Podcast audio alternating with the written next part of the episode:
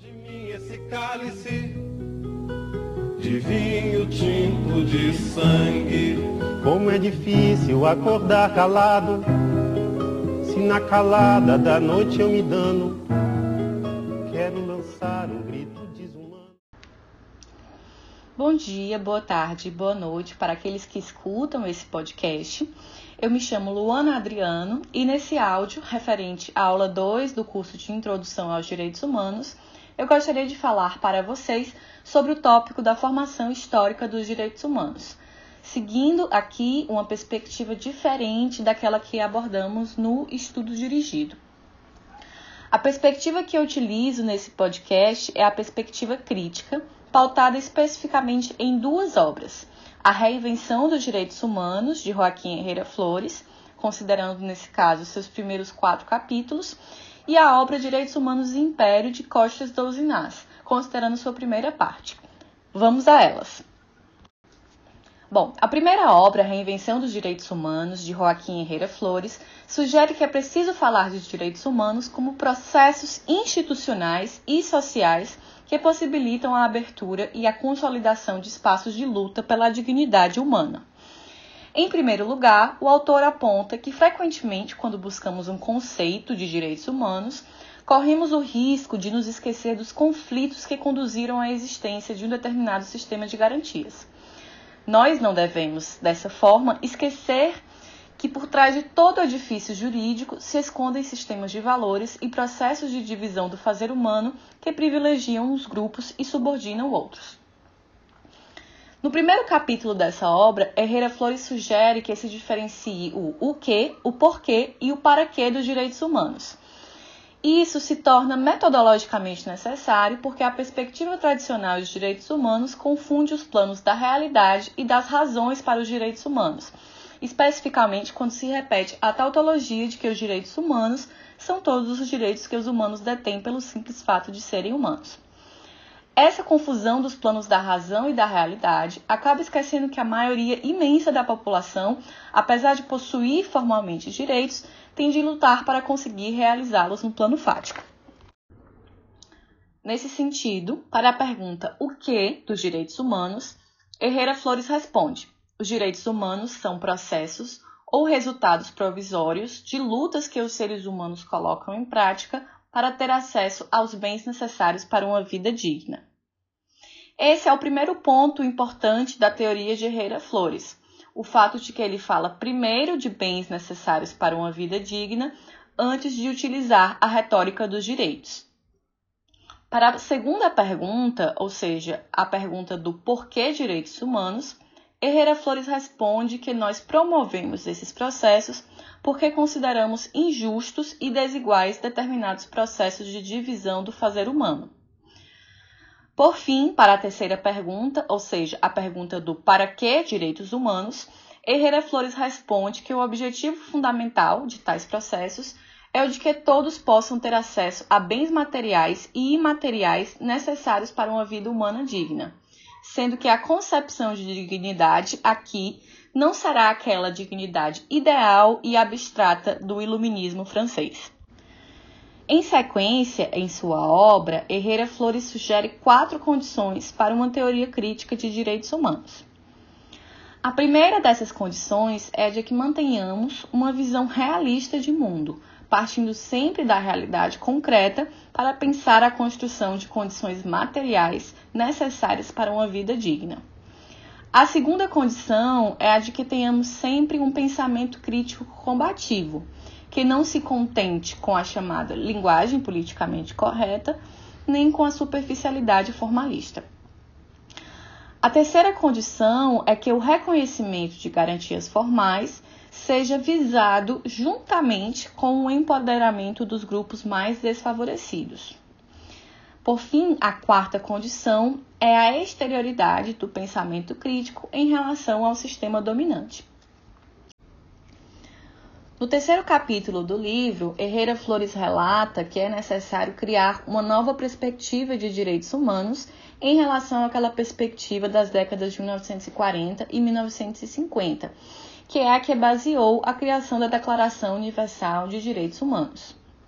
O primeiro ponto importante de sua perspectiva integradora é o de que não podemos mais falar em duas classes de direitos humanos: uma de direitos individuais, geralmente correspondente a liberdades públicas, e uma de direitos sociais, econômicos e culturais. Herrera Flores também rejeita, no mesmo sentido, as gerações de direitos que pressupõem uma visão exageradamente unilateral e evolutivamente histórica do conceito de direitos humanos. Alguns passos que Herrera Flores considera necessários para construir essa perspectiva alternativa e integradora são, primeiro, uma recuperação da ação política em segundo lugar, uma formação de uma filosofia impura dos direitos, em suas palavras. E em terceiro lugar, a afirmação de uma metodologia relacional. No quarto capítulo da obra, o que eu considero mais relevante, Herrera Flores aponta que para que os direitos humanos não sejam utilizados para eternizar as desigualdades perpetuadas no contexto do capitalismo de acumulação, é preciso pôr em prática um conjunto de estratégias antagonistas ao capitalismo, que nos sirvam de guia ou metodologia de uma ação autenticamente emancipadora. Essas estratégias, para o autor, são, primeiro, a de que conhecer é saber interpretar o mundo. Essa primeira estratégia sugere que há uma necessidade de programas educativos que conscientizem de maneira crítica sobre todos os instrumentos disponíveis para se ultrapassar os obstáculos de acesso a bens exigíveis para uma vida digna. A segunda estratégia sugerida por Herrera Flores é a de reconhecimento de que todo conhecimento tem uma autoria e uma função, o que inclui o conhecimento sobre direitos. Desse modo, mesmo as noções abstratas de direitos humanos devem ser entendidas como frutos da investigação de determinados humanos vivendo determinado tempo, envolvidos em determinadas relações sociais e políticas. Em terceiro lugar, como terceira estratégia, Herrera Flores sugere que não se deve definir os direitos humanos a partir de horizontes utópicos e irrealizáveis, reforçando dessa forma o caráter dos direitos humanos como frutos de processos sociais contínuos. Por fim, a quarta estratégia envolve entender os direitos humanos como conjunto de processos antagônicos às relações capitalistas abrindo ou consolidando espaços de luta pela dignidade humana.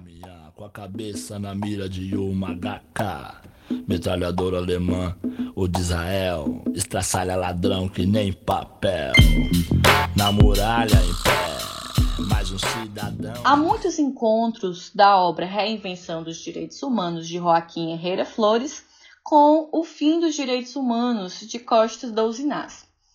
O livro do qual falaremos aqui, de 2007, se chama Direitos Humanos e Império e estuda, basicamente, a relação entre os direitos humanos e as guerras feitas em nome dos direitos humanos. Em continuação a um projeto iniciado no livro datado de 2000, O Fim dos Direitos Humanos, Douzinaz explora a possibilidade de habilitar o potencial crítico dos direitos humanos em contraposição a uma utilização imperialista. Nesse sentido, sua obra é um esforço de resgate da criticidade inspiradora dos direitos humanos. Nas palavras do autor, os direitos naturais e humanos foram concebidos como uma ferramenta contra o despotismo do poder e contra a arrogância da riqueza. Dessa forma, sua cooptação pelos governos significa que eles perderam muito de sua força crítica e que seu objetivo e papel iniciais foram revertidos. Uma ideia importante desse livro é a de fim dos direitos humanos. Douzinaz nos diz que o fim, no sentido de finalidade dos direitos humanos, é resistir à dominação e opressão públicas e privadas.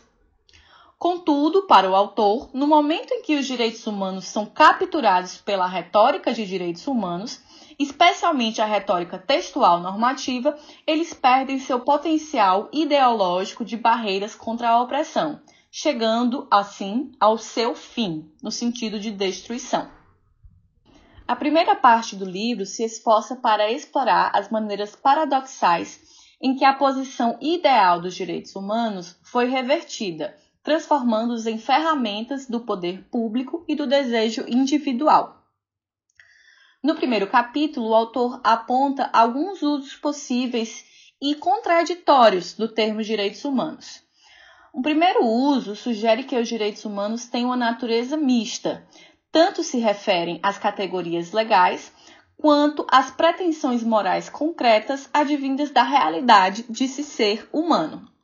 Um segundo uso admite que os direitos humanos são reivindicações morais individuais, que podem ou não ter sido positivadas. Um terceiro uso aponta que os direitos humanos são um assunto tipicamente de filosofia do direito. Dentre outros temas, a filosofia do direito deve se ocupar em averiguar quais são as fontes dos direitos humanos. Um quarto uso do termo direitos humanos aponta para o fato de que eles são uma ideologia com inflexão moral, supostamente acima da política e da moral.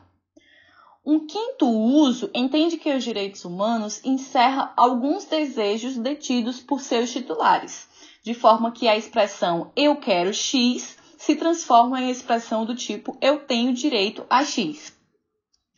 Uma sexta perspectiva entende que os direitos humanos são uma estratégia de resistência ao poder.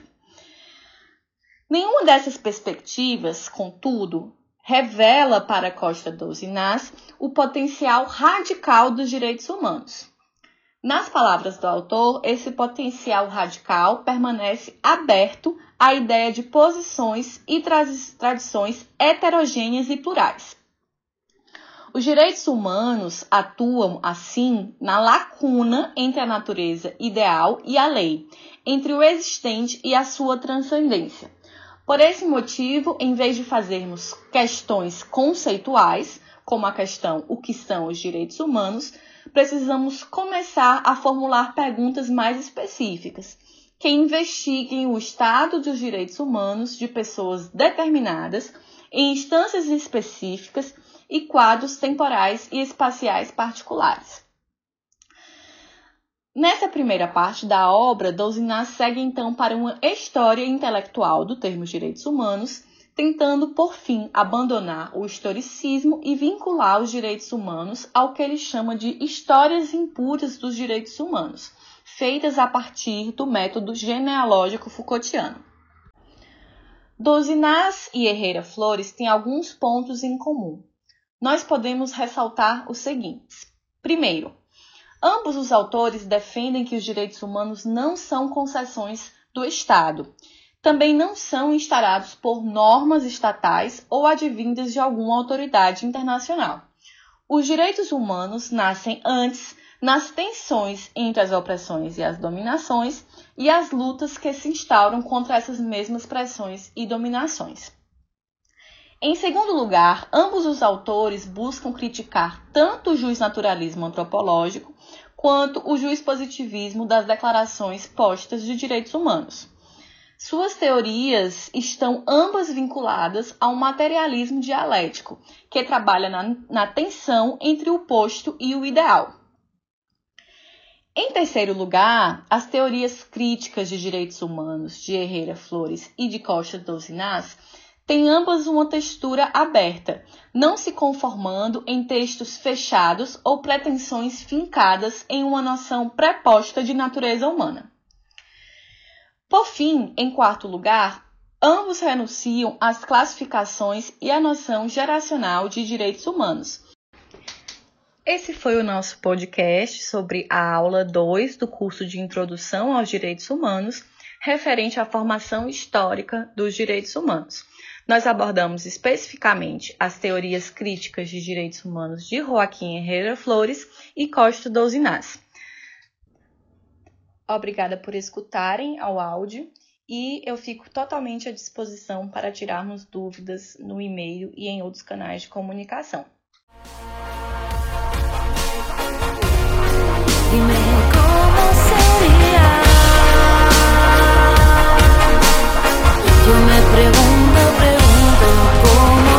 Sólido se desvanece en el aire, toda materia se deshace en un solo instante, todo lo devora, todo se desploma, se cae.